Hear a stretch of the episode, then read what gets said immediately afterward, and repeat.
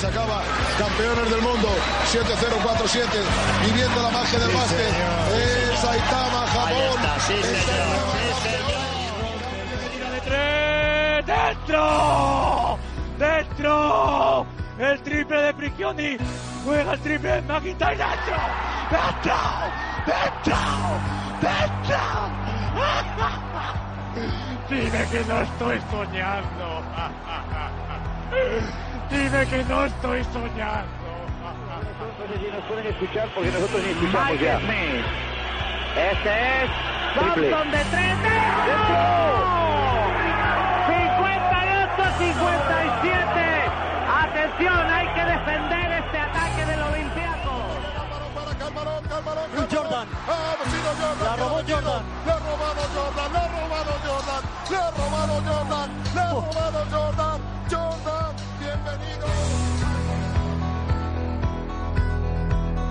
Desde el perímetro.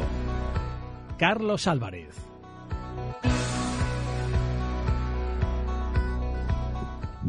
Muy buenas tardes, bienvenidos un año más, este nuevo 2015 a Desde el Perímetro. Se acabaron las fiestas y volvemos para contaros todo lo ocurrido en estas navidades en el mundo del baloncesto.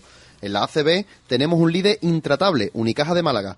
Solo dos derrotas y sorprendiendo a todos. Ni el más optimista pensaba que los de Joan Plaza le sacaría dos victorias al segundo clasificado, el Real Madrid. Más adelante hablaremos con Paloma Florido de todo lo que está ocurriendo en Málaga. Ángel Biche, buenas tardes. Buenas tardes, Carlos. ¿Qué tal las navidades? Pues muy bien, viendo muchísimo baloncesto. En la ACB sorprende que ahora mismo el Barcelona, con más adelante hablaremos con Pablo Cenizo, ahora mismo no es no sea cabeza de serie. Es Pues sí. circunstancial para la Copa, pero no ahora mismo no Hombre, es... ci- circunstancial, pero si termina así podríamos tener unos cuartos de final bastante interesantes y por ejemplo Unicaja, que está haciendo un temporadón, podría verse jugando con Fútbol Club Barcelona en cuartos de final, algo que sería bastante sorprendente. Sería, sería precioso para la competición. Álvaro Bueno, yo- buenas yo- tardes. Buenas tardes. Yo preferiría Álvaro un Real Madrid-Barcelona en cuartos. Sí, sí, eso sería el, el sumum, pero me parece genial. Esto es lo que tiene la Copa. En Europa, ayer dio comienzo la siguiente ronda en la Eurocup, quedan 32 equipos y cuatro de ellos son españoles, dos victorias y dos derrotas en la primera jornada.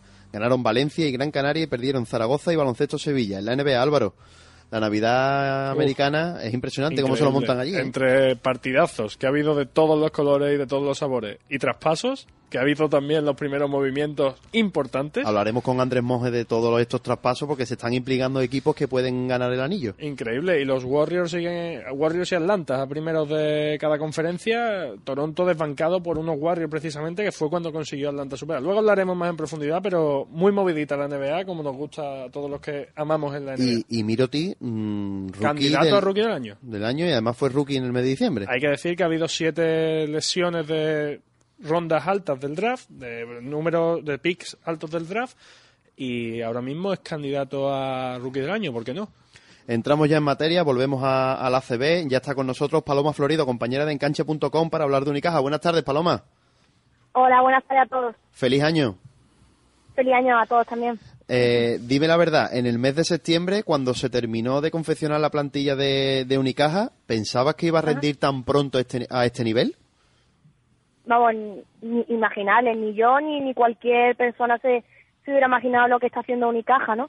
Eh, por encima de, del Real Madrid con, dos victorias y siendo líder dos, durante dos semanas consecutivas, pues, ¿quién lo, quién lo iba a imaginar? Es algo súper, súper importante, ¿no?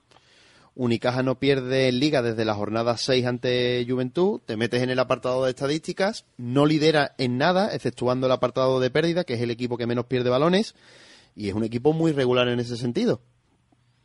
Sí, está bien, está bien compacto, ¿no? Es un equipo que, que demuestra que, que está haciendo bien las cosas y ya lo comenté cuando me llamaste un día, que el entrenador Joan Plaza yo creo que gracias a él el equipo está eh, se está viendo un equipo bastante conformado y, ba- y bastante que está demostrando dar la cara y, y eso yo creo que tanto la plantilla como Joan Plaza eh, es bastante confortable. Paloma, ahora empieza, bueno, estamos ya en la segunda jornada del top 16. ¿Crees que esto puede afectar en la Liga CB a, a Unicaja? ¿Crees que pondrá más fuerza o más esfuerzo Joan Plaza en, el top 16 para intentar pasar a, cuartos de final después de, bastante tiempo? a ver, eh, la competición tanto en Euroliga, ACB, dos competiciones, el equipo pues tiene que un nivel de competencia bastante bastante importante y eso pues va, le va a afectar tanto al Unicaja como al Real Madrid como al Barcelona como a cualquier equipo de, de Euroliga. Porque ese es un rendimiento muy muy muy importante pero no sé si realmente eh, el equipo podrá alcanzar ese 8 que tanto que tanto desea y que tanto que tantas ganas tiene de, alcanzar. Se irá viendo se irá viendo a ver si el viernes mañana viernes se, se gana a la WF y así pues por lo menos estrena el casillero de, de victoria ¿Crees que hay alguna posibilidad real de ver a Unicaja en, cuartos de, de, final o tendrían que darse muchísimas circunstancias en un grupo bastante complicado como el que tiene? A ver, posibilidades hay, pero el equipo es un equipo duro, el que le ha tocado a Unicaja. Eh, dependiendo de, del nivel, dependiendo de la, la, Euroliga, sobre todo en el top 16, son eh, encuentros vida o muerte, ganas o pierdes, te, te aseguran que pase a la final se irá viendo poco a poco y a ver si Unicaja es capaz de, de afrontar ese top 16 dulcemente para poder alcanzar y tocar el, el top 8. Paloma, soy Álvaro, feliz año. Para empezar, Igualmente. Eh, ¿qué porcentaje de culpa, en este caso positiva, tiene el espíritu Plaza en todo el, lo que está haciendo Unicaja? Eh, tiene muy buenos jugadores, pero tampoco veo un nivel de la plantilla demasiado distinto al de otros años para estar con Plaza a este nivel líder de la Liga Andesa ahora mismo. Yo creo que es una plantilla, eh, tanto el Real Madrid como el Barcelona tiene mejor plantilla, por supuesto, pero yo creo que el Unicaja, mmm, algunos jugadores que ya estuvieron el año pasado juntos, yo creo que se ve que tanto en las canchas como personalmente, esta es mi opinión, ¿no? Tanto personalmente se ve a un equipo unido y yo creo que la confianza y la seguridad, tanto fuera del pabellón como dentro, eso pues le, le, garantiza que, que jueguen bien y yo creo que es un punto bastante importante. Paloma, vamos a jugar un poco a hacer ciencia ficción. ¿Qué habría sido de esta Unicaja con Zoran Dragic? ¿Crees que mejor o, que la ausencia de Dragic ha hecho que otros jugadores den un paso eh, adelante que ha hecho que el colectivo se haya salido reforzado?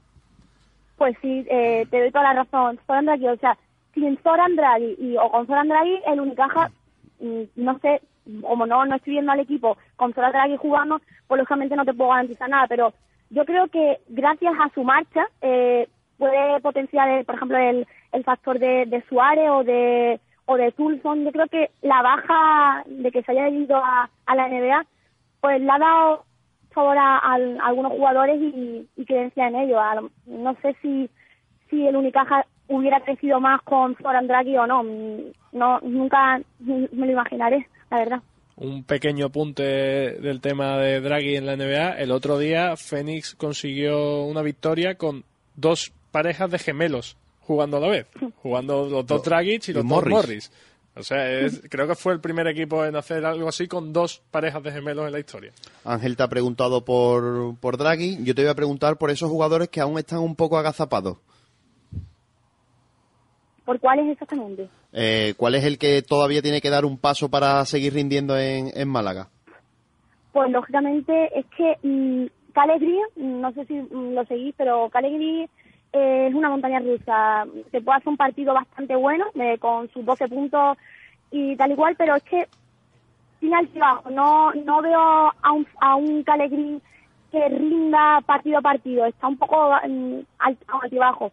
También John Stephenson um, lo veo regular, regular, pero bueno, yo creo que es cuestión de descarse y a ver si en la segunda vuelta de la, de la ACB esos dos jugadores dan un paso adelante. Tampoco, tampoco ha tenido suerte Unicaja con la enfermería en este primer tramo de temporada, ¿no? Ya, eh, ya eh, tocado Costas Basiliades tocado, el base está también malillo, eh, Stefan Markovic.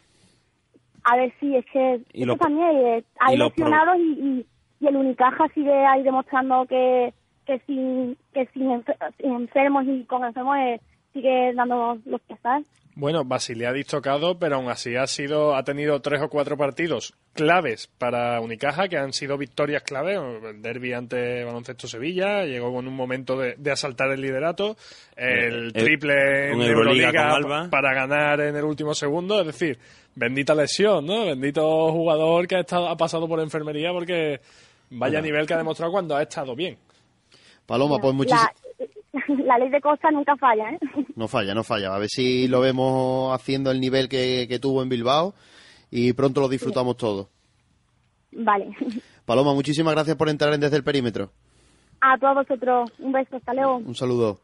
Seguimos repasando la competición. La noticia de última hora, Luis Casimiro, bueno, ayer sobre todo, el Día de Reyes, Luis Casimiro cesado en Fuenlabrada. El equipo va penúltimo con un balance de 3-12 y en descenso.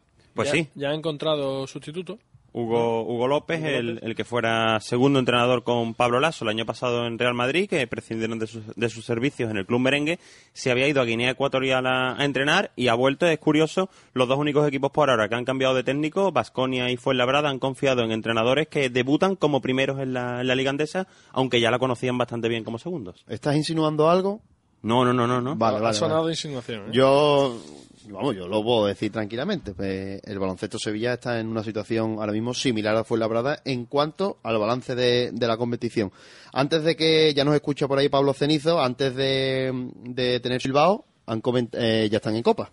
A mí me sorprende sobre todo lo de Bilbao, un equipo hecho a, a última hora, que no sabían si iban a poder salir. En, en julio o agosto no estaban en la liga. No estaban en la liga, con un entrenador que apostó y fuerte por Bilbao. Cuando estuvo con la selección, Bilbao estuvo a punto de, de no salir en la competición. Él dijo que por respeto eh, esperaba, y también por la cantidad económica, que era importante lo que le ha ofrecido Bilbao, esperaba a Bilbao. Y la verdad que es fantástico el trabajo que están haciendo allí. Y también opado por Miribilla, que la verdad que el público se está portando de una forma espectacular con el equipo. Pablo Barcelona, buenas tardes.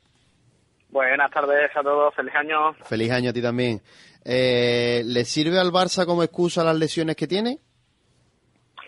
Bueno, algo le- de algo le tiene que servir, evidentemente. Cuando se te lesiona más de media línea exterior mm, y hombres como Navarro Abrines, que Abrines estaba dando un rendimiento excelente, evidentemente algo se nota. Luego eres el Barça. Eh, bueno, eh, rotas consecutivas siempre duelen. Siempre, siempre duelen. Y también en Euroliga sumas tres, con lo cual siempre. Cuatro derrotas fuera de casa ante Sevilla, Estudiante, Obradoiro y Bilbao. Sí, sí, sí, evidentemente les está costando mucho mucho fuera de casa y además sorprenden, bueno, pues eso, derrotas como como contra el Baloncesto Sevilla, ¿no? Que, que lleva solo tres victorias en la en la competición. Bueno, eh, O Estudiante, sí, que le ha ganado a, a Madrid y a o, Barcelona. estu- o, est- o estudiantes que se ha convertido en un mata gigante profesional, evidentemente. Sí, sí, sí. eh, es llamativo, es llamativo lo que estamos viviendo en el Barça, pero de todas formas, a mí francamente tampoco me llama la atención. Y Ya sabemos que, que Xavi Pascual es un hombre diésel y que cuando el Barça tiene que cumplir, cumple. Eh, entonces, bueno, no sé si se le estará yendo de las manos o no. Yo. Yo creo, buenas tardes Pablo, soy Ángel, que no importa. Que en Barcelona ahora mismo lo que sí po- podría llegar a preocupar es si mañana, por ejemplo, eh, se perdiese con Panathinaikos en casa en Euroliga, que empezara un Tox eh, Claro. 16. Pero en ACB estar 10-5, al final, eh, si quieres ganar la Copa, tienes que ganar tres partidos. Y al Barcelona No. y, al, y al realmente y al Real Madrid le da absolutamente igual con el que enfrentarse. Ah, no ser que sea Total. entre ellos. Y si es entre ellos, Totalmente y, y si es entre ellos, para ellos va a ser una final anticipada. Al final es prácticamente, y en la Copa da igual quedar segundo que quedar octavo. Bueno, eh, veremos de todas formas si, si el Barça no es cabeza de serie, porque todavía todavía lo puede ser. Va a ver a ver qué tal le va con Unicaja eh, este fin de semana. Ahí se va a jugar gran gran parte de sus opciones. Eh, yo creo que tiene que apostar a que Bilbao pierda los dos que le quedan hasta la Copa, eh, porque hombre eh, los tiene complicado Bilbao contra Valencia y contra Unicaja. Y, y el Barça al menos ganar uno, ganar, ganar el de Andorra. Eh, con eso le valdría para, para ser cabeza de serie y quitarse al Madrid en, en, en primera ronda. Pero vamos, que yo creo que tampoco le importa, que el Barça mm, se enfrenta contra el Madrid y de repente gana. Tampoco sería ninguna sorpresa. Eh, esta jornada va a ser bastante importante en cuanto a los puestos que quedan por decidirse de la Copa y, los, y las cabezas, los cabezas de serie, puesto que los 10 primeros de la Liga se, se enfrentan entre sí. La verdad que es una jornada bastante interesante por ese por ese aspecto y, por ejemplo, un Bilbao-Valencia, que ahí también pues, puede hacer que Barcelona sí consigue ganar Unicaja, que está por ver. Hay también un CAI Zaragoza, Herbalife Gran Canaria, Murcia, Juventud. La verdad que es una jornada bastante apasionante, tanto por arriba como por abajo. Y como hemos dicho, los 10 primeros se enfrentan y a su vez lo hacen los, los 8 últimos. Exacto, exacto. Eh, bueno, una jornada apasionante en todo. Creo que en todo. Creo que eh, hacía tiempo que no veíamos una, una jornada en, en ACB que fuera importante para tantos equipos, por, vamos, por no decir para todos. Eh, todos se juegan algo y bueno, en este caso el Barça se juega, a ser se juega a ser cabeza de serie, aunque yo creo que realmente se la juega en la última jornada. Con respecto, con respecto al símil que ha hecho Ángel del baloncesto del, del Barcelona con el Real Madrid, completamente de acuerdo, porque son equipos que, que han cambiado la dinámica de juego con respecto al año pasado. No- al Madrid, por ejemplo, no le sirve de nada ganar treinta y tantos partidos seguidos si al final de temporada no rinde. Eh, en la Copa del Rey, a pesar de que el Barcelona pueda caer fuera de los primeros cuatro puestos, estoy seguro que no van a caer entre, ni en cuartos de final ni en semifinal. ¿Cómo, cómo? Bueno, ya veremos. Ah, vale, ya el- veremos, ya el, veremos. el sorteo, ¿no? El La, la- sorteo. la famosa bolas calientes. Si el sorteo sigue siendo Ah, igual, vale, eh, vale. si el sorteo Vale. sigue siendo por televisión, No, bueno, eso, eso fue un año, tampoco ya, ya lo cambiaron en en bueno, la pero ocasión. mm, tranquilo que si queda quinto el Barcelona puede volver otra vez la televisión. Ha- Has empezado 2014. eh, Yo de todas 2015, 2015. 2015, es que ¿verdad? 2014 no lo empecé. Te- te- te- tener, a, tener a Barcelona Estás fuera. conspiranoico, estás conspiranoico, eh, ya veremos. Yo, yo lo que digo, yo lo que digo es que al Barça, eh, cuando llega la hora de la verdad, le da igual a quién enfrenta. Exactamente. A quién enfrenta. Es que, le eh, da igual, incluso el Madrid le da igual. Eh, eh, el Barça, y especialmente con Xavi Pascual, es una máquina de competir. La- y compite cuando le toca. La Y yo creo está que eso lo ha aprendido, exacto, yo creo que lo ha aprendido el Madrid a base de hierro. A base de, de perder contra el Barça cuando tocaba. Si no hubiese. Y, y, eh, por eso el Madrid está 10 este año, Si igual que el Barça. Pablo, si, si no hubiésemos tenido el precedente de lo que ocurrió al Madrid el, el año pasado, Claro. ¿cre- ¿crees que estaríamos valorando igual la actuación de.? Porque ahora mismo estamos diciendo que el Madrid está mal y el Barça no pasa nada porque esté así. Incluso se está hablando de que el puesto de Lazo en determinados momentos de la temporada ha estado cogido con alfileres y jamás nadie ha imaginado que Xavi Pascual ni, ni lo imagina vaya a poder ir fuera. Es más, lo renovaron hace lo han poco. renovado. Es que, es que yo creo que se exagera con que el Madrid esté mal, simple y llanamente. Eh, lo que pasa que, que, que, bueno, que somos así, pero, pero yo creo que simplemente el Madrid está jugando, el, eh, el Lazo ha querido jugar de una forma, eh, lo, ha intent- lo intentó la temporada pasada con todas las consecuencias y todas las consecuencias fueron que no ganó nada. Recordemos, Eh, recordemos, Pablo, también, el Madrid viene de ganar en Belgrado. Belgrado. En un Eh, partido que duro, eso- duro. Que eso no hay muchos equipos que lo puedan decir en Euroliga este año. Claro. Hay uno solo, de hecho, y, y ojo, porque el Madrid está mal, pero viene de ganar en una pista muy, muy, muy complicada y de las más espectaculares de El- la es que competición. es gracioso la frase. Claro, el, Madrid, claro. el Madrid está mal y va segundo en Liga y primero en la Euroliga. Eh, Claro, a Y- eso, y- a eso digo, que, que, que, que a mí me hace gracia que se diga que el Madrid va mal. El Madrid yo no creo que vaya mal, lo que pasa que es que creo que va con otra marcha diferente que iba el año pasado. ¿Por qué? Porque no quiere gripar cuando llegue el momento como le pasó el año pasado, evidentemente. Y seguimos por allí y pasamos de Barcelona a, a Badalona, Pablo, con un Juventud que la verdad que está totalmente intratable esta temporada. Qué, qué bien se lo están pasando, qué bien nos lo están haciendo pasar y qué maravilla ver equipos- a equipos así. Y Pablo, hemos- a día de hoy, si te dan a elegir, ve a ver el próximo partido de Barcelona o de Juventud. ¿Qué eliges? yo, yo me voy a Badalona ah, del tirón ahora mismo. O sea, si, si, si, de, si de pasárselo bien hablamos, evidentemente me voy, me voy a Badalona. Hombre, para un partido de 57-55 me voy a Badalona, ¿no? Claro. Lo- Bueno, los maduritos pero- del Juventud están dando. Hemos pasado del baby, el baby boom que hubo con el Juventud hace unos años, la época de Rudy, Ricky y compañía. Ahora tener un equipo liderado por veteranos, pero qué veteranos, ¿eh? Sabanea a sus 36 años, Claro. pone tapones, machaca. La verdad que es impresionante cómo, mete cómo se cuida. Sí, sí. Este A mí, a mí- a mí hazme un equipo, cualquier equipo eh, con Kirsey Sabané, cualquiera, cualquiera, me va, me, me va a resultar confiable, seguro. Por supuesto. Y, y claro, a, a la, a la vista está. Pablo de Manresa, solamente una pregunta. Ganó el partido del eslogan En Pedro creemos y el de la zona baja ante el baloncesto Sevilla. Cumple ahora mismo y está fuera de descenso.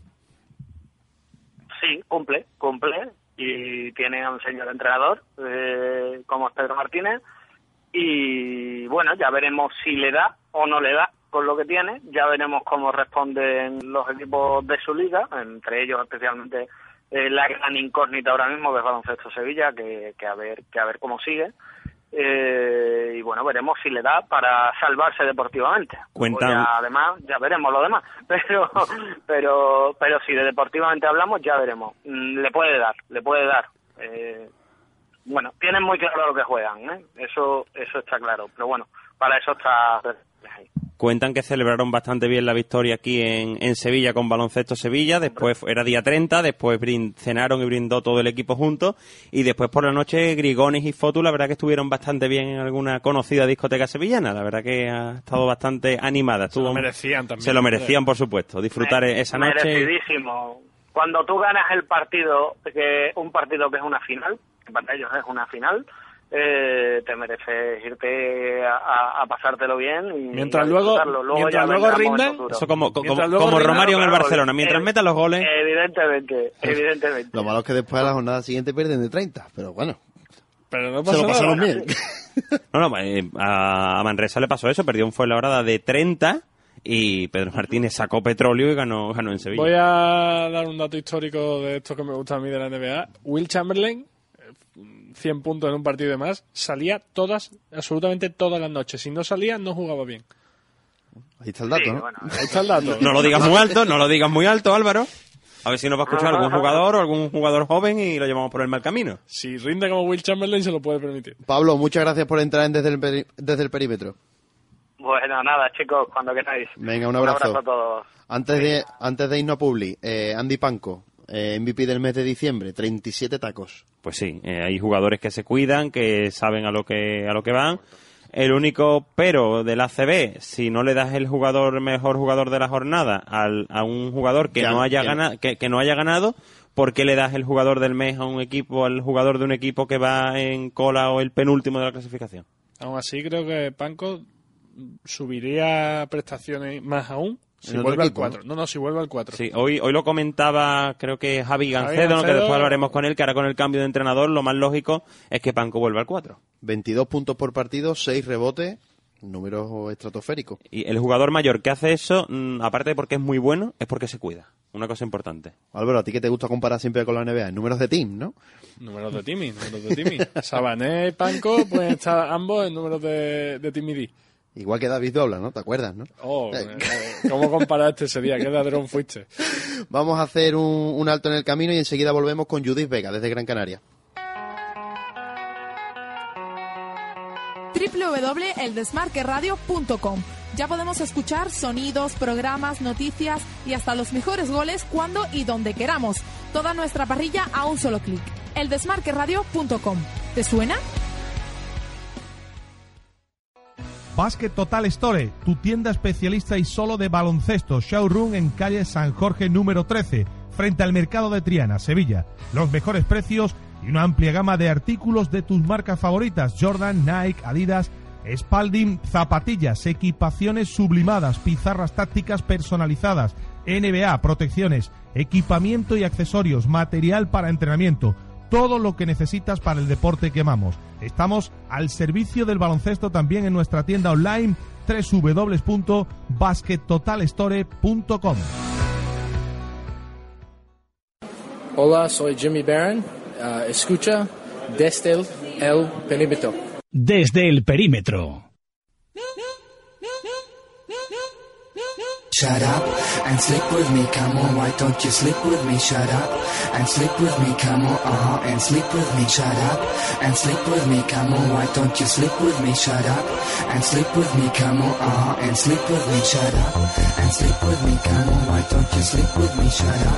Uh-huh, uh-huh. Seguimos en el Desmarque Radio, seguimos con el amplio resumen de la ACB y ahora es turno de Judith Vega, compañera del mundo deportivo. Judith, buenas. Buenas tardes. Hola, buenas tardes, feliz año a todos. Feliz año a ti también. Nos trasladamos a las islas para, para ver cómo ha sido el año de Gran Canaria y Tenerife. Tenerife, magnífico año, manteniéndose el año pasado en, en- en la CB, llegando a Copa. ¿Qué tal las sensaciones que me da la impresión a mí que ha ido de más a menos desde que empezó esta liga? Sí, las sensaciones coincidimos en eso. Empezó bastante bien y en las últimas tres jornadas, tres partidos perdidos y, y terminaron de, acabaron con sus opciones de entrar en la Copa. Cierto es que Alejandro Martínez nunca habló de Copa, ¿eh? pero sí que se veía que los jugadores lo tenían en mente y los aficionados, la prensa querían estar en la Copa en Gran Canaria, pero bueno. Es curioso lo de Tenerife porque para mí es la mejor pareja de pivos que, que tienen en la CB, la de, la de Tenerife. No sé si a ustedes mm, conocéis otra pareja de pibos mejor que la de Tenerife ahora mismo, pero... Más, yo creo que la que mejor resultado está dando, la, o la que más influencia tiene en el equipo, sí, pero a nivel de nombre quizá Barcelona podemos hablar Sí. que tenga a Justin Doelman Incluso- ante Tomic, por ejemplo, puede tener... Madrid, pero, Unicaja también tiene. pero yo creo, creo que sí la que más influencia tiene sobre el resultado del equipo. ¿No lo ves así, Judith? Sí, Sigma y Sekulic son dos grandes pivots, además suelen ser bastante regulares, aunque Sekulic parece que ha bajado un poquito el nivel en los últimos partidos. Sigma sobre todo es muy muy irregular y claro, tiene muchísimo peso específico dentro del equipo y un problema que tiene Iberostar Tenerife es que se nota bastante la diferencia entre, entre los titulares y, y la segunda unidad. ¿Crees que aguantarán la temporada estos dos jugadores en Tenerife o puede ocurrir como el año pasado, que tengan la salida de, de Sekulic? No, hombre, yo creo que ya dos años seguidos Mucha lo hombre. mismo sería ya Sa- recochineo, ¿no? Sabemos que la CB son ciclos, ciclos en los que equipos como por ejemplo Manresa bajan y siguen, cosas así, pues... A, a lo- Ciclos de a- cuatro meses, ¿no? A, lo- a lo mejor vuelve vuelve a ocurrir esto. Bueno, y cambiamos de isla para una gran noticia y hablar de Don Eddie Tavares, ¿no? Ayer la verdad que un partidazo en Eurocup, victoria de Gran Canaria en, en Cerdeña por 76 a 91, con 40 de valoración para Tavares. La verdad es que partidazo de Eddie, de, los más completos que, que ha hecho hasta ahora, se lució, mm, estuvo enseñando un poquito más de, recursos en ataque de los que suele mostrar normalmente y como dices, 26 puntos, 12 rebotes y estuvo muy cómodo, su compañero supieron buscarlo mucho, también es verdad que el Gran Cayer en general asistió más de, lo normal. Y bueno, Eddie MVP de la primera jornada, esperemos que se repita. ¿Se está notando la mano de, de Aito en el rendimiento de Tavares? ¿O crees que la evolución que está teniendo es la natural que tiene por sus prestaciones? Eh, bueno, es una pregunta bastante difícil de responder. Yo no voy a los entrenamientos, entonces tampoco puedo saber. Cierto es que los ayudantes, los entrenadores ayudantes siguen siendo los mismos del año pasado, son los que más horas han dedicado a, a Eddie Tavares, eh, Víctor e e Isra. Entonces, bueno, supongo que seguirán trabajando en la misma línea y, como dijimos antes de, parón navideño, pues eh, Eddie Tavares, eh, por momentos, sobre todo en Liga, parece que se ha quedado estancado, pero yo creo que es eso, que, ha progresado tan rápido en los últimos años que ahora parece que, que progresa menos, pero no, realmente es que es muy difícil seguir creciendo exponencialmente eh, todo el tiempo. La mano de Ito, pues la verdad es que no lo sé, yo creo que sigue siendo un jugador tremendamente determinante, pero claro, como es tan grande, siempre yo creo que le, le pedimos más, ¿no? A los pibos en general y Eddie con, con esos top 20, pues siempre queremos que más, que coja más rebotes, pero creo que está rindiendo muy bien. Judy, eh, dos preguntas, una corta de sí o no y otra un poquito más larga. La primera es, ¿Eddie Tavares jugador joven del año en Liga Andesa? Eh, perdón, no, no solo oí Eddie Tavares, perdón. ¿Eddie Tavares jugador joven del año en Liga Andesa? ¿No se ve? Sí, venga. Sí. Y la segunda ya, dime otra clave de Gran Canaria, aparte de Tavares, que obviamente eclipsa todo lo demás, por lo que tú has dicho, la grandeza y tal. ¿Qué más, ¿Quién más está dando la cara al nivel que se le esperaba? Hombre, esta es muy fácil para mí, Tomás Bella. Es que le estás preguntando a la presidenta del lobby bellista. Claro, claro, pero es que por ahí quería tirar. Sabía que me iba a decir Bella y es que está haciendo un temporadón. Sí, está haciendo una temporada muy buena. Ya el año pasado yo creo que, que mostró su, su mejor cara, la verdad. Eh, quizás el año pasado como director de juego estaba dando incluso mejores prestaciones que este año. Este año ha asumido más peso en ataque. Eh, creo que más bien obligado por las circunstancias más que por, por gusto. Y bueno, está rindiendo muy bien y de hecho es que eh, los partidos contra Fuenlabrada en casa y, y contra ustedes el domingo contra Sevilla, eh, vamos, mm, yo puedo decir que sin Tomás Bella no se hubieran ganado esos dos partidos. Clave. Invicto el Gran Canaria en Eurocup, no así en Liga Endesa, lleva ocho victorias, siete derrotas, está ahora mismo octavo en el límite que marca la- lo que es la clasificación deportiva para la, para la competición en la, en la Copa, que sí estará por, por ser el anfitrión. Eh, ¿Cómo está evolucionando este Gran Canaria? Que estaba empezó bastante dubitativo y poco a poco va subiendo la clasificación. Sí, en cuanto a resultados, ha terminado el año muy bien, encadenando por primera vez la temporada tres victorias consecutivas. Y entonces eh, nos hemos puesto con, con ese 8-7 de la clasificación, alcanzando los puestos de copa, como bien dice, que yo creo que es lo suyo, ¿no? Organizar una copa en casa, lo mínimo es clasificarte entre los ocho primeros y no, no dejar fuera a nadie.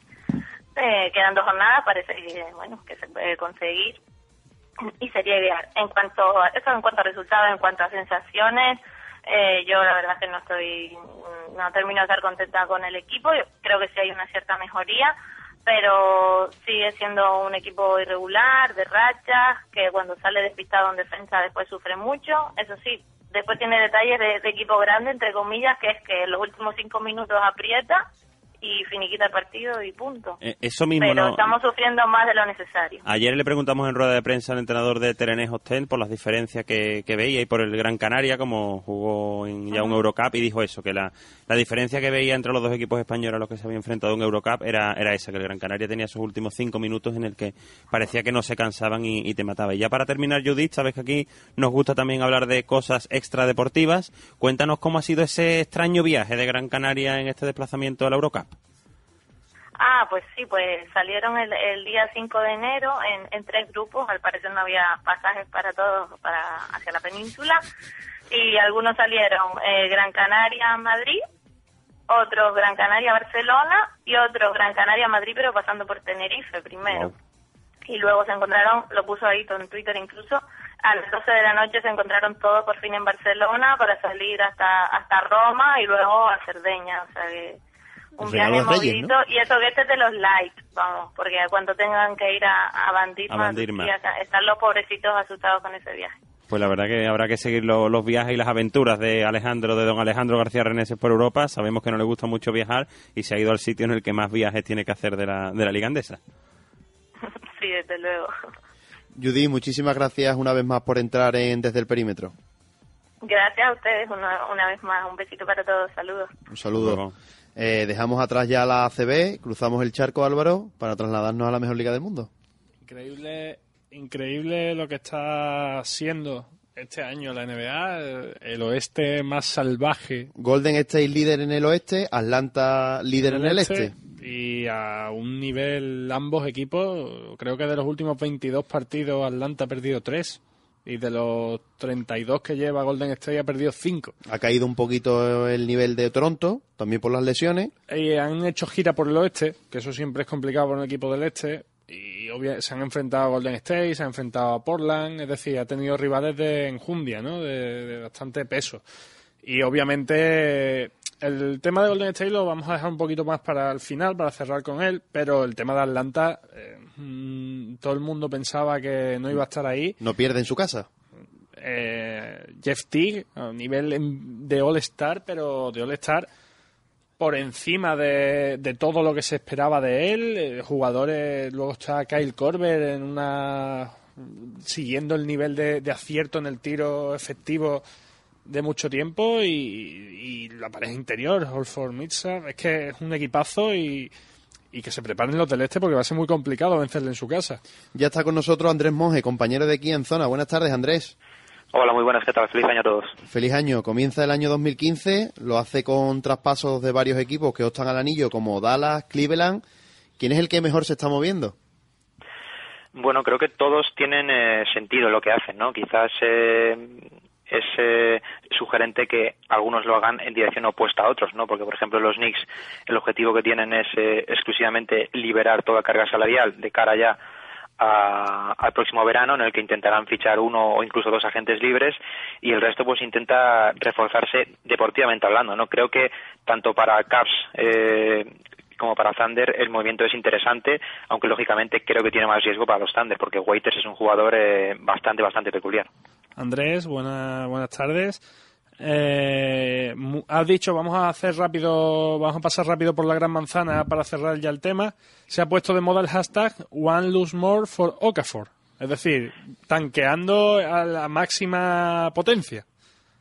Sí, sí, sin duda. Para los Knicks, eh, más aún con el comienzo, con, con cómo ha comenzado todo, pues lógicamente el, el gran deseo es eh, la noche del draft y el verano, ¿no? Es eh, el punto de inflexión del proyecto, ¿no? Entonces, bueno, mm, es un poco triste, ¿no? Que esté pasando de la forma en la que está pasando con, con José Calderón allí, además, que por cierto, eh, tampoco sería de extrañar que fuese traspasado en, De- en los dos próximos meses. De hecho, lo han, lo han comentado, está disponible para traspaso y hay que decir que si consiguen un traspaso a cambio de o excepciones salariales o, o rondas del draft ah, por Calderón, van a poder ofrecer dos contratos máximos en, en verano. Es decir, Exacto. optando Sí. a todo. Sí, exacto. Es el, el gran objetivo, de hecho, es justamente ese, ¿no? Poder tener acceso eh, al número uno del draft, que ya sabemos que mm, es un sorteo, es decir, aunque tengas el peor récord de la liga, luego tiene que, que existir un sorteo previo, lo cual tiene cierto riesgo, pero desde luego tener todo el espacio disponible para rodear a Carmelo Anthony con dos agentes libres más, ¿no? Ahí es donde eh, entrará un poquito la labor psicológica de Phil Jackson para convencer a algún agente libre a que no, no haga caso a las sirenas de los equipos candidatos y sí se vaya a, a jugar a los Knicks. También hay que decir que todos estos movimientos tienen el sello clarísimo de Phil Jackson, ya ejerciendo desde el primer momento, ya lo hizo, pero ya aún más esto se ve que llevan su firma, sin duda. Sí, sobre todo es importante que le dejen trabajar, ¿no? Porque en los Knicks en los últimos años con, eh, con Jimmy Dolan, pues no ha sucedido así, ¿no? Tenía mucho peso el propietario y contaminaba un poquito la, la gestión en los despachos, ¿no? Con Phil Jackson parece que su figura hasta el momento se está respetando y es la mejor noticia posible para los Knicks, ¿no? Más allá de que la temporada, deportivamente hablando, pues eh, no exista, pero sí es importante que le dejen trabajar, sobre todo de cara al próximo verano, que puede ser el gran punto de inflexión de- del proyecto de Phil Jackson en los Knicks. Vamos a pasar ya a los movimientos más recientes en dirección positiva. Vamos a empezar primero, vamos por orden cronológico si te parece, y vamos a hablar de ese rondo a Dallas Mavericks. Sí, Rondo es una apuesta de cierto riesgo también para Dallas, pero es algo que necesitaban, ¿no? Sobre todo eh, sabemos que mm, la cantidad de bases de élite que hay en los equipos de playoff en la Conferencia Oeste es absolutamente salvaje. Eh, Prácticamente hay un hay un superbase en cada equipo y los Dallas Mavericks no tenían esa figura capaz, sobre todo, de defender algún tipo de base así, ¿no? Creo que eh, el movimiento tiene ese sentido porque Dallas ya era un equipo y lo sigue siendo que, que es fantástico metiendo puntos, pero defensivamente hablando es donde tiene realmente su margen de progresión. Eh, pasamos al siguiente equipo que se ha reforzado, Houston Rockets, con un refuerzo imprevisto como es Josh Smith, otro más del oeste que aspira a seguir subiendo sus prestaciones. Sí, Houston, bueno, eh, sin duda es un movimiento con, con, con bastantes peculiaridades, ¿no? Porque Josh Smith ha firmado en buena medida por ser muy amigo de Dwight Howard, eh, pero bueno, ya estamos viendo cómo le va a los Pistons sin él, ¿no? Parece que eh, se han convertido en un equipo ganador sin él eh, de la noche a la mañana y les va a costar eh, a Josh Smith en un esquema de ataque que es ultra vanguardista, ¿no? Josh Smith, que es pues eh, la antítesis prácticamente de todo esto, así que sin duda va a ser interesante porque Houston está jugando a muy buen nivel, si logran adaptar a, a Smith serán mejores, pero también tiene su riesgo porque si no logran hacerlo puede que, que incluso bajen algún pequeño peldaño. Vuelve también dentro de muy poquito Terrence Jones, o sea que va a ser una pieza más en el ataque de Houston. Y rápidamente, porque no tenemos tampoco todo el tiempo que nos gustaría, pasamos a analizar el gran traspaso que ha habido estos días. Vamos a meter el de los Cavs, eh, los dos traspasos que ha hecho en uno solo, y vamos a analizar también Dion Waiters en Oklahoma City. Vamos a empezar por los Cavs. Eh, se trajeron, a, entre otras cosas, a J.R. Smith y a Iman Shumpert, que no sé qué pensarás tú, pero para mí lo de Iman Shumpert lo veo como mucho más importante que lo de J.R. Smith, pese al talento que tiene Smith. Y luego han conseguido traerse a Timofey Mosgov, de, que estaba en Denver, donde ya la temporada también están en tierra de nadie, no se sabe hacia dónde van a tirar.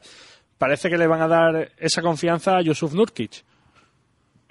Sí, eh, lo de los Cavs es una, vamos, son dos necesidades básicas, es decir, ellos necesitaban un jugador interior capaz de defender, que es lo que han conseguido con Mosgov, y necesitaban un jugador exterior capaz de defender, es decir, lo de J.R. Smith es el, el precio que le ponían los Knicks, el hacerse cargo del contrato de J.R. Smith a los Cavs para poder traspasar a Samper, ¿no? Creo que los traspasos son eh, muy, muy necesarios para Cleveland y ahora lo que les hace falta es que recuperen la salud todos los jugadores y se pongan a competir porque el tiempo apremia ya y ver cómo maneja David Blatt eh, todos estos fichajes y este esquema nuevo que va a tener que organizar con tanto jugador que amasa balón.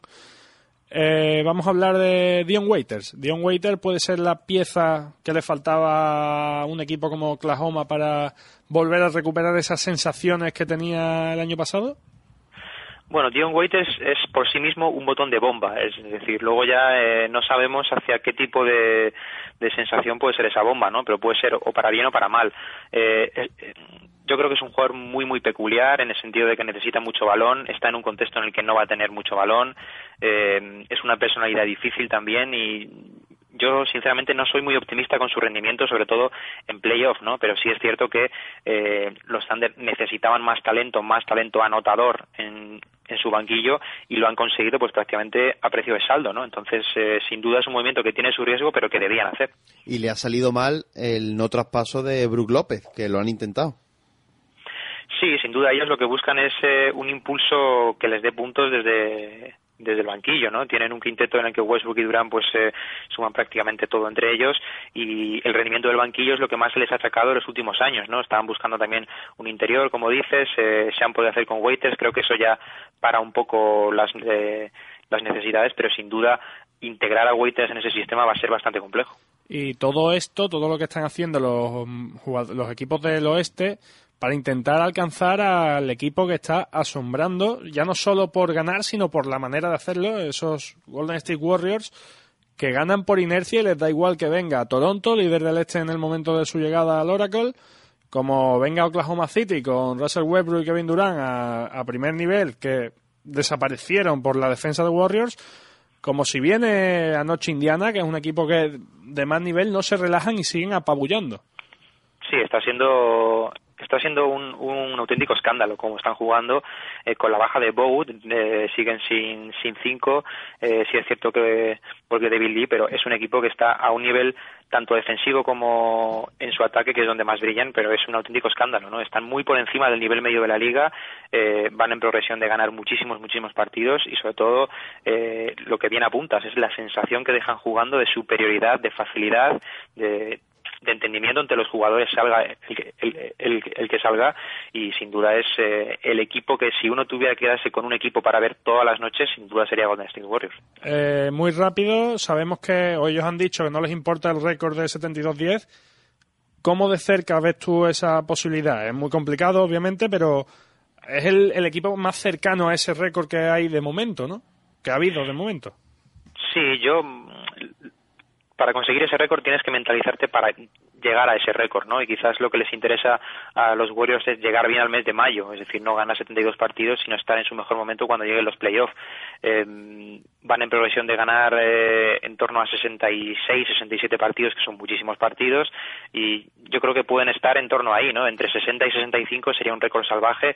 Lo que realmente quieren es ser cabezas de serie número uno en el oeste, y yo creo que cuando se lo puedan asegurar, eh, sin duda pararán el ritmo.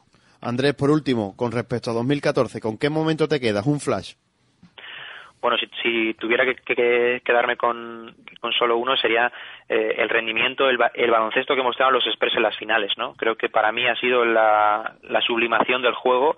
Esos eh, cinco o siete días que nos regalaron fue pues eh, la perfección sobre una pista de baloncesto, ¿no? En, en todos los sentidos y creo que sin duda es el momento del año. Andrés, pues muchísimas gracias una semana más por entrar en Desde el Perímetro. A vosotros, un abrazo. Un abrazo.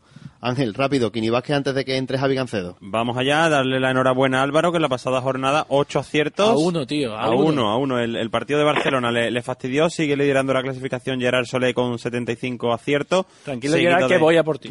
Chema de Lucas con 73. Y vamos con el Kini Vázquez de esta jornada en la que vamos a pedir la colaboración de, de nuestro técnico, que esté atento. Vamos Porque con la... ha, ha pasado algo curiosísimo. Luego lo contamos. Eh, vamos con la casilla número uno, Río Natura Monbus Obradoiro, Moraván Andorra. Uno.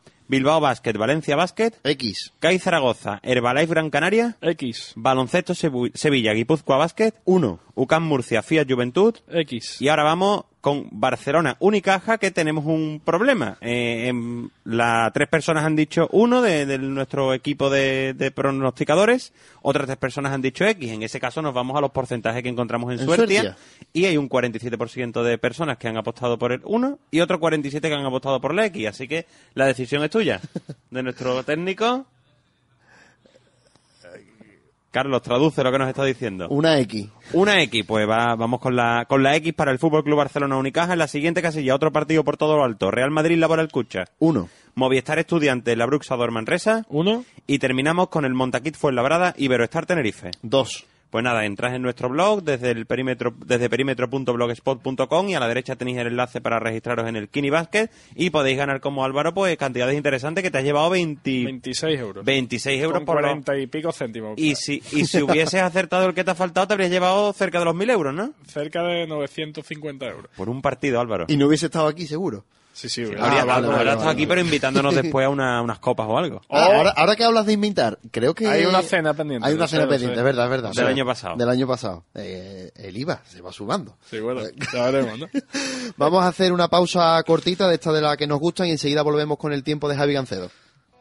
Basket Total Store, tu tienda especialista y solo de baloncesto, showroom en calle San Jorge número 13, frente al mercado de Triana, Sevilla. Los mejores precios y una amplia gama de artículos de tus marcas favoritas, Jordan, Nike, Adidas, Spalding, zapatillas, equipaciones sublimadas, pizarras tácticas personalizadas, NBA, protecciones, equipamiento y accesorios, material para entrenamiento, todo lo que necesitas para el deporte que amamos. Estamos al servicio del baloncesto también en nuestra tienda online www.baskettotalstore.com.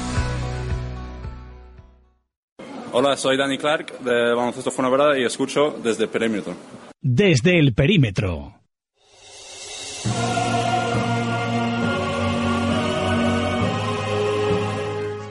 Hoy nuestro técnico está muy fuenlabreño, ¿no? Jimmy Menos Payne. mal que no ha puesto a Luis Casimiro, que también escucha desde el Sí, sí, ya- pero, pero ya desde su casa, claro. Eh, Basket Total Store en Navidad ha agotado todo. Increíble, ¿eh? Eh, un- yo he ido más de un día y... Parecía Triana de Walking Dead.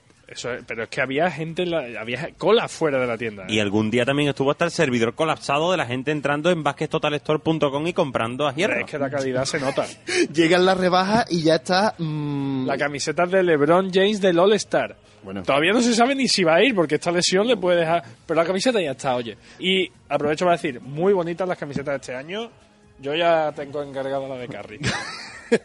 Javi Gancedo, buenas tardes. Hola, buenas tardes. ¿Se han portado bien los reyes? Sí, relativamente, sí, la verdad es que sí. ¿Algo que se pueda contar que te hayan traído?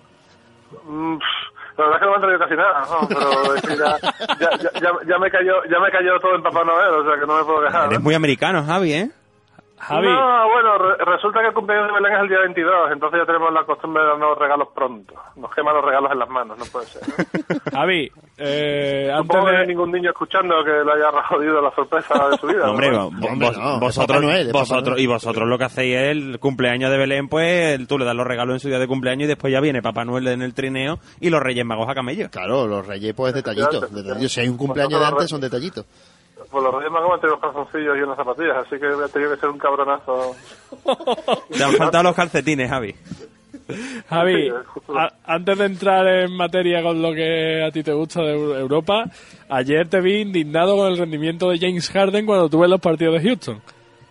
Sí, sí, sí, sí, no es el único, la única persona que me indignó con su rendimiento durante el día, pero sí James Harden fue uno de ellos, la verdad. Eh, Aunque al final parece que terminó terminó bastante bastante bien con 21 puntos y además ganaron, así que no creo que no creo que, pero es, verdad, cada vez que veo a James Harden jugar eh, pierde, no es que pierdan, sino que, no llegan ni de coña a los 27 en medio que tienen. Porque cuando tú lo ves, los árbitros no le pitan personales. Su- ti- sus puntos llegan desde la línea. Entonces, cuando tú los ves, parece que no le pitan o le pitan bien.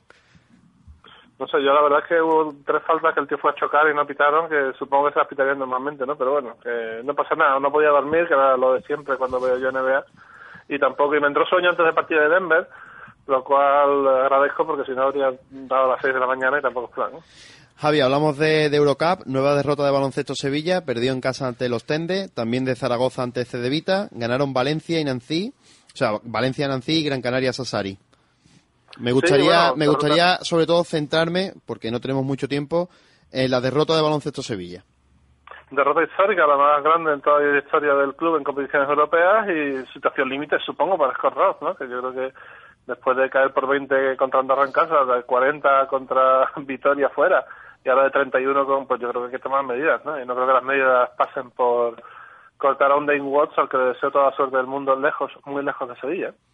No, la situación requiere cambios inmediatos, eh, no solamente por Ross, sino por lo que hay también arriba de él.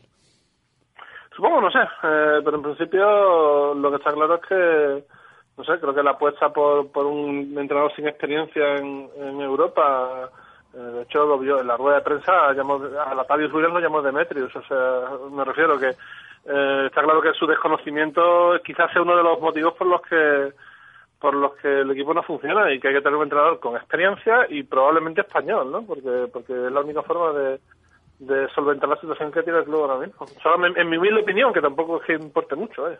Javi, ayer también en Eurocup, bueno, muy- bastante mala suerte de CAI Zaragoza, lo comentaste en Twitter, y, en, y de equipos que han pasado de Euroliga a Eurocup, tres perdieron. Sí, eh, tres derrotas, cinco victorias y bueno, eh, bastante, algunos con, con bastante estrépito, ¿no? Sobre todo Unix Kazan, que vale, iban sin Dior Fisher, han perdido a Nikos Pisis por el camino, fichando a Anton Punkershov, pero, pero bueno, perder en Strasbourg creo que no estaba en las quinielas de casi nadie, ¿no? A pesar de que Strasbourg es un buen equipo, líder de la Liga Francesa y todo el rollo, Unix eh, se suponía que venía en, en buen momento, ¿no? Y bueno, eh, Valencia sí que no tuvo ningún problema para ganar a Nancy y creo que va a tener muchas posibilidades de defender su título, aunque no va a ser fácil porque hay un ramillete de 8 o 9 equipos que pueden ganar perfectamente la competición. ¿no? Y bueno, un detalle de ayer en, la, en el Rowland se coló en la pista un espontáneo y la verdad que le pegó un, una guanta bastante impor- importante Bueno, por yo no detrás, he un visto, puñetazo. yo no he visto algo así, bueno, desde los sillazos clásicos, pero es tremendo, ¿eh? Sale, sa- sale un espontáneo, Rowland se, se- el espontáneo intenta darle a un jugador que ahora no recuerdo cuál es, y Rowland por detrás le pega una galleta por detrás de la cabeza, se cae, pero es que después en el vídeo largo que, que ya apareció en YouTube a lo largo de, de la noche se ve como cuando se llevan a este espectador que se había colado en la pista hacia vestuario o hacia la Pero, zona para ¿se lo- retirarlo. ¿Se lo llevan en camilla o algo? No, no, no, al- al- se lo llevan de pie, le vuelve a dar, corriendo aparece y le vuelve a dar por, por detrás. Bueno, la película es así. eh, se ve que no se ha visto todo porque Keith Simmons en Twitter ha dicho que a él también le pegó el aficionado antes de irse por Sammy Mejía, que es un jugador que estaba allí Vale. en, en el tiro libre. Eh, entonces el empujón llega a Mejía y rápidamente, como si fuera una especie de Speedy González, aparece EJ Rowland eh, a soltarle la aguantada del siglo a este tío. Obviamente habrá que tomar medidas sobre por todo, ¿no? Un jugador no puede hacer eso en una pizza. Eh, Sammy Mejía, que también fue a darle una galleta al tío cuando se iba al túnel del vestuario, supongo que también se tomarán medidas y obviamente a Bush no se habrá que meterle algún tipo de, de sanción, supongo. No sé. Hablo, hablo por hablar porque realmente es el juez de competición que tiene que tomar medidas, Ah. pero que la información está completa en la Euroliga y que ya se está trabajando en, en ver qué, qué sanciones va a haber, pues está claro. ¿no? Otro club que podría tener sanción es Baloncesto Sevilla, que ayer Escorros pues rechazó las preguntas de, de la prensa, no quiso contestar y el delegado de Euroliga pues ha pasado el informe al departamento correspondiente.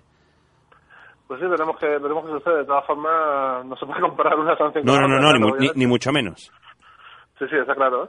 Y nada, sobre todo en Eurocup quería destacar eh, lo que para mí ha sido el, el segundo resultado más sorprendente, quitando el de Sevilla, porque, bueno, Bataguer como estén estaba dentro de, los- de los números, pero no pero por 21 pasa un poco lo que ha pasado con Karsiyaka en pista de Besiktas, ¿no? Que Duro Turco, equipos que se conocen muy bien, y de repente un equipo le gana al otro por 28 puntos metiendo 105, o sea, una cosa un poco extraña.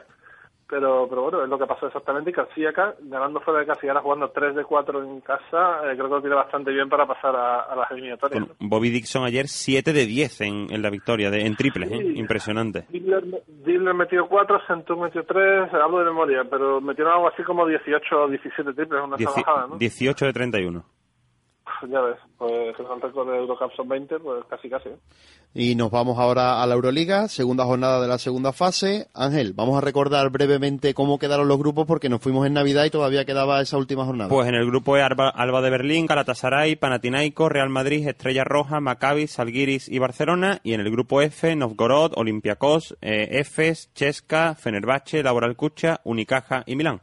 Los partidos de los españoles, Madrid Galatasaray, Panathinaikos Barcelona, CSK Basconia y Efes Unicaja. Javi.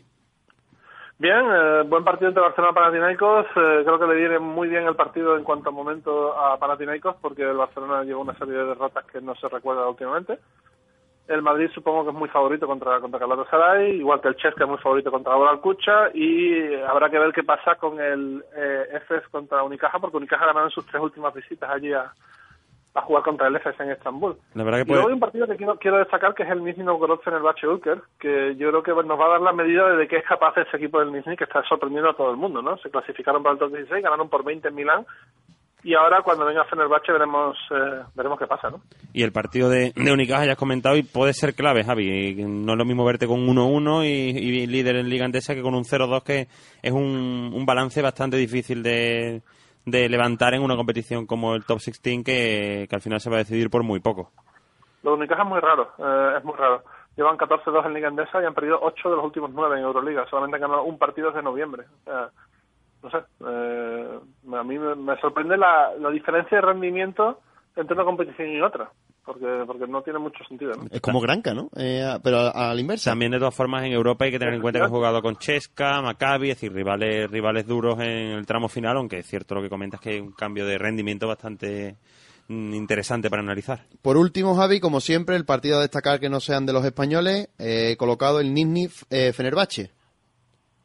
Sí, bueno, lo, lo acabo de decir, que creo que creo que un poco un poco le va a dar la medida al Nizhny Novgorod de, de dónde va a estar, ¿no? Porque eh, ganaron sus dos últimos partidos sin Taylor Rochester eh, en Efes contra, o sea, en Estambul contra el Efes y en casa a vida o muerte contra el Unix Kazán. Pasaron al 16, ganaron por 20 en Milán con un partidazo tanto de Taylor Rochester como de Trey Tompkins. Y ahora veremos eh, de qué es capaz contra un equipo súper poderoso como, como el, como el Fenerbahce Ulker. Javi, pues muchísimas gracias una semana más. Nada, gracias a vosotros. Ánimo con ese baloncesto Sevilla. Vamos a ver qué pasa. Saldremos adelante. Seguro. Un abrazo. Hasta luego. Vamos a ir ya con, con los titulares de, de esta jornada. Álvaro, en la NBA. Eh, pues Calderón inmerso en la peor racha de la historia de los Knicks, 13 derrotas consecutivas, y anoche todos los españoles perdieron. Eh, increíble, pero cierto. Jugaron gran parte, perdió Chicago, perdió Ibaka, perdió Ricky, aunque no esté jugando, que le queda ya poco para volver, y perdió, como hemos dicho, también José Manuel Calderón. Eh, segunda breve, hace relativamente poco, hace menos de una semana, mmm, Nowitzki adelantó a Mousen Malone en la lista de anotadores y poco a poco va siendo cada vez más historia. eh. Séptimo, ¿no? Séptimo ya. El Real Madrid, campeón del torneo de Hospitalet, tras ganar al Barcelona 87-55.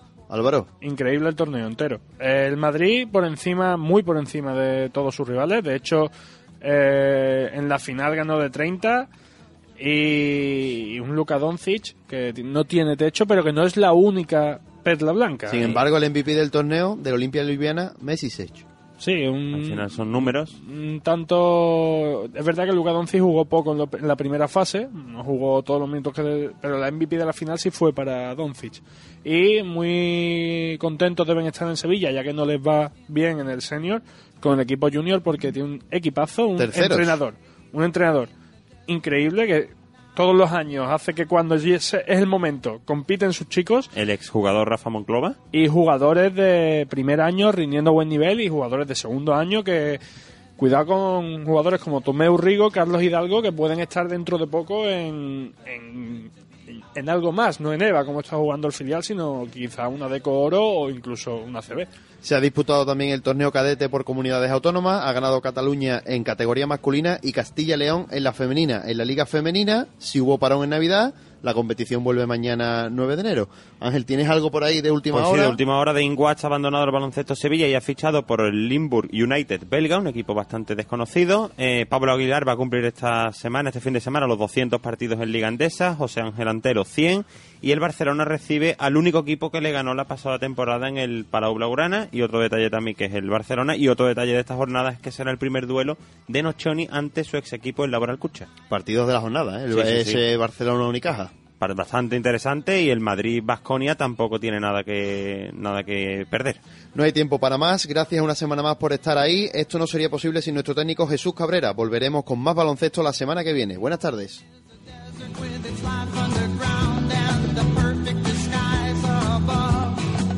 Under the cities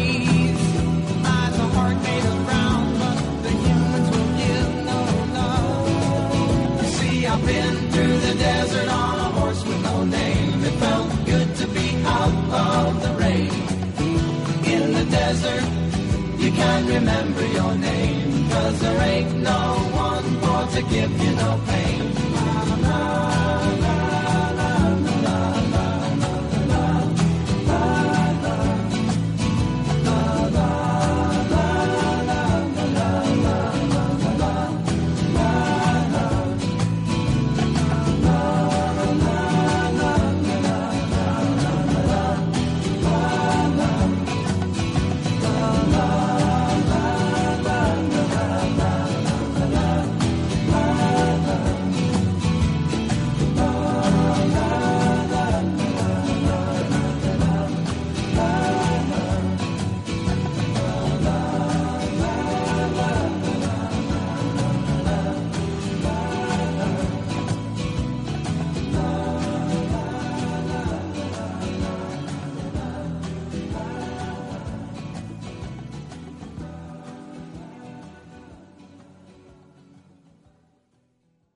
Desde el perímetro.